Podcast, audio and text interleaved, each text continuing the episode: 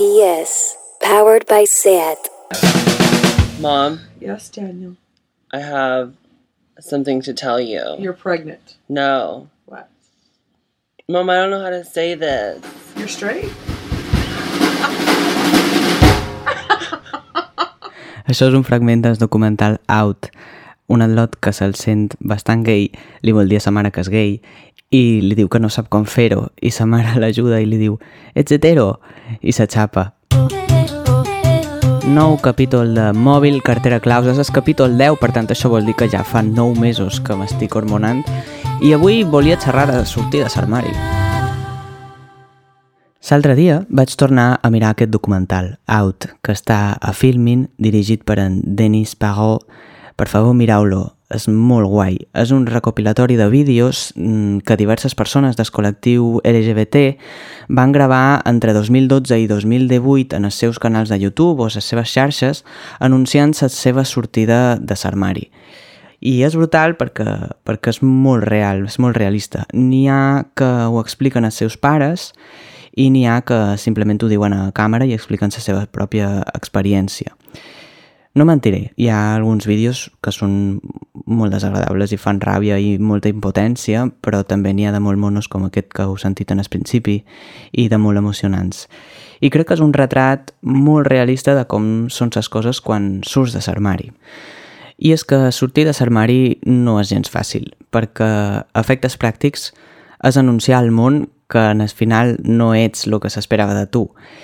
I això és una mica humiliant i violent. A més, no només és anunciar una terrible notícia al món, sinó que, com a persona que du aquestes notícies, l'únic que pots fer és esperar passivament a que l'altra persona s'ho prengui bé i, i, i per això és una situació molt vulnerable, sobretot les primeres vegades que no hi ha tanta seguretat.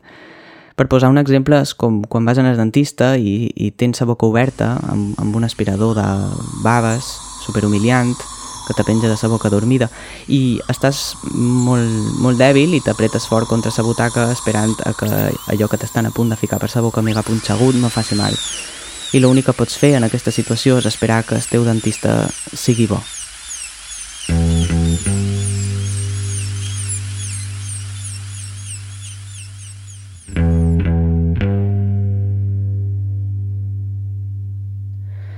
Però realment aquesta actitud correspon a la informació que s'està donant quan se surt de l'armari.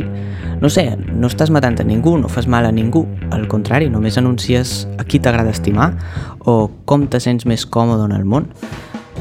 Això mai hauria de ser una mala notícia. No sé, que surtin altres de l'armari, que, que surtin la gent que anuncia que odia, no, no sé que estima per exemple, algú que vol dir papà, mamà, us vull dir una cosa que, que fa temps que ho pens, jo no sé com dir-ho, però, però vaig a dir-ho. Ja no se pot anar a un bar normal que no sigui de xinos. I aquí sí que té sentit que tu expliquis això esperant una bona hòstia, perquè clar, te la mereixes.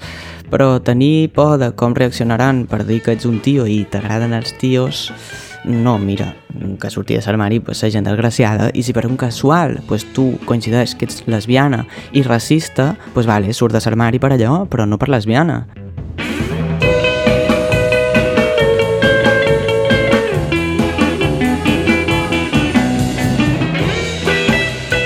Perquè sortir de l'armari és fer una confessió, és reconèixer públicament una cosa que en principi és xunga. Pues tio, sa fatxa és molt xungo i ho podrien dur més dissimuladament que quedin d'amagat, que facin fatxes entre ells, no sé, que, que, i que tinguin una mica de vergonya, com a mínim, perquè la vergonya pesa molt dins l'armari i el col·lectiu LGBT no ha de tenir vergonya de res en si. Hauries de tenir vergonya si, per exemple, odies i li desitges la mort a una part de la població mundial que consideres menys digna de viure que tu.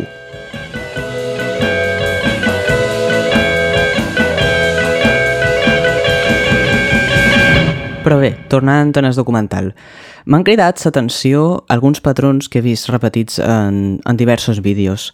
La primera resposta de molts de pares, bueno, en realitat diré, diré mares perquè realment això és una altra cosa que comparteixen molts de vídeos i és que tothom surt de l'armari primer amb sa mare i després tenen la conversa de li has dit a ton pare? I és com, bueno, pares del món feis un pensament perquè algo passa, que els vostres fills no volen sortir de l'armari amb vosaltres. Però bueno, la qüestió és que la primera resposta de molta gent és bueno, si tu vols triar aquest camí, pues, eh, encara que en podries triar un altre perfectament, pues, mm, vale. I això, que sembla una tonteria molt gran, és invalidar completament la realitat d'una persona. A més, és graciós perquè crec que ningú, ningú triaria un camí tan tortuós i, i a més, en el cas de que sí que fos triat, perquè hi ha coses que es veure que podem triar, que més dona?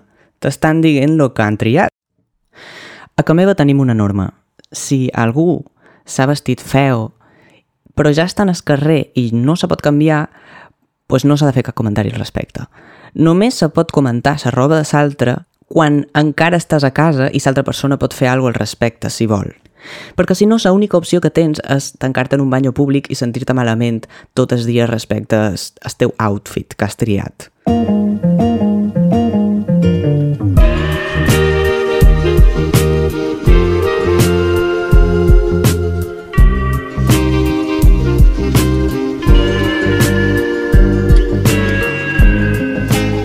Que jo, sigui triat o no, estic super orgullós de qui sóc, de com sóc i, i no m'arrepentes de res i, i gràcies a aquesta manera d'existir més sensibilitzats per uns temes que probablement pues, no m'haurien interessat tant si no m'haguessin tocat de tan a prop.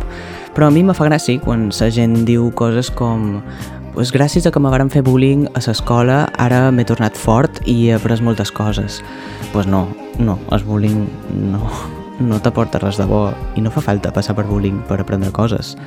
I jo, gràcies a que sóc LGBT, pues, també he après moltes coses, però que conyo, anda que no, anda que no estaria jo bé siguent una persona heterosexual que s'adapta a la norma, tal com està la societat muntada. Que seria molt avorrit? Pues sí, avorridíssim. No sé ni què faria. Bueno, no sé, ja m'acercaria un hobby o algo, però no ho sabria, jo no ho sabria, seria super feliç. Una vegada, el pare de la meva parella, que és català, va viatjar a Andalusia i, i un nen li va demanar si la seva dona també era catalana. Ell li va contestar que sí i el nen aquell li va dir «I no s'avorrís mucho?» Pues no sé, els catalans no pensen que siguin avorrits, fan gincanes, fan room escapes, fan coses.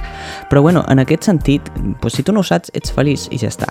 I en el final, a la teva vida tu pots viatjar, comparar, arribar a la conclusió de que pots veure que fer gincanes és el més avorrit del planeta, però jo que sé, és d'on vens i és el que hi ha i no ho has triat. Pues ser LGBT tampoc se tria. I no se li ha de donar més voltes ni castigar ningú.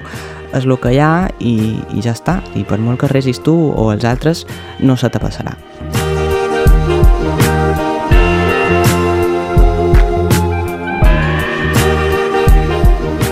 I això de resar és un altre tret en comú que he vist eh, en aquests vídeos. En el món hi ha una dimensió paral·lela desconeguda de pregàries de gais, de lesbianes, de persones bisexuals, trans i plus que resen perquè se'ls hi passi. Són, són petits homosexuals, petits, petites bolleres amb pijama resant abans d'anar a dormir, són prepúbers, estan despertant sexualment i noten que alguna raro els està passant i resen perquè demà de matí se despertin heterosexuals. I és sorprenent l'estreta relació que hi ha entre el col·lectiu LGBT i la religió, perquè no ho sembla però som usuaris abonats. I jo crec que en part reses perquè te sents molt sol. I sortir de l'armari és molt arriscat i per això hi ha gent que per seguretat prefereix no fer-ho. Però precisament és una manera de poder fer xarxa amb persones iguals que tu. I de fet, jo també resava. A l'institut vaig resar molt i jo no, no sóc creient ni, ni tinc ni idea de com se resa. Però, bueno, cada inici de curs resava, però no perquè se me passés, sinó perquè aquell any hi hagués una lesbiana a la meva classe.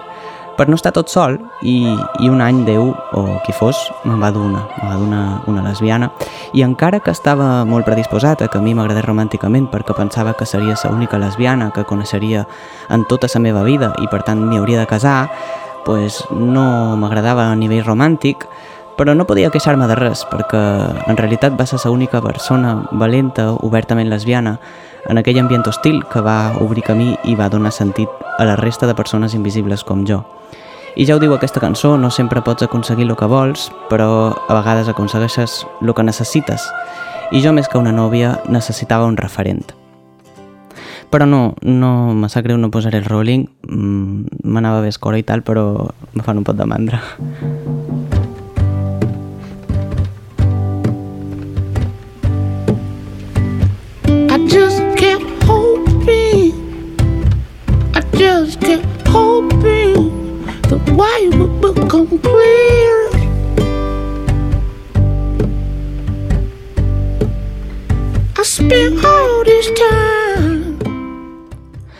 This Feeling, d'Alabama Shakes, no només és la cançó final de la sèrie Fleabag, que curiosament també té una estreta relació amb la religió, sinó que és una cançó que xerra de la satisfacció de trobar sentiments quan fa molt de temps que t'has perdut.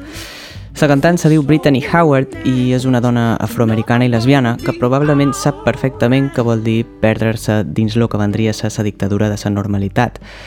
La cançó ve a dir, per favor, Ara que a la fi he trobat els meus sentiments, per favor no me'ls treguis, perquè sé que me faran estar bé. Descobrir qui som mai haurien de ser males notícies i compartir-ho encara menys. Vos deix amb aquest sentiment, this feeling, d'Alabama Shakes. Moltes gràcies per escoltar-me i fins el mes que ve. Nobody on my side.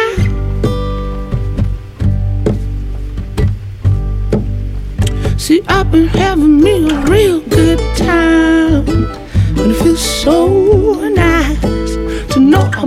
Be alright.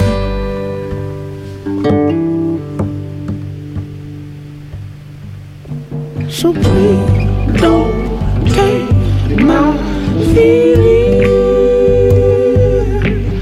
Oh, I have found it. So please don't take my feeling.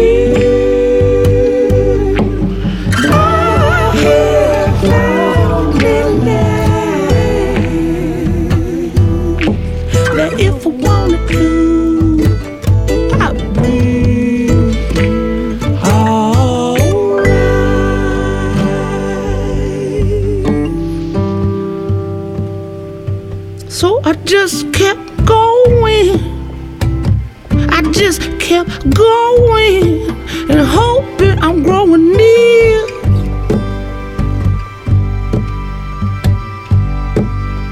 Well, that's good and fine.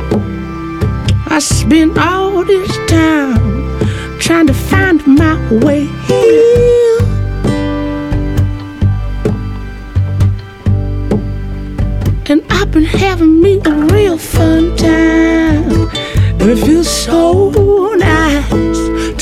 I'm gonna be.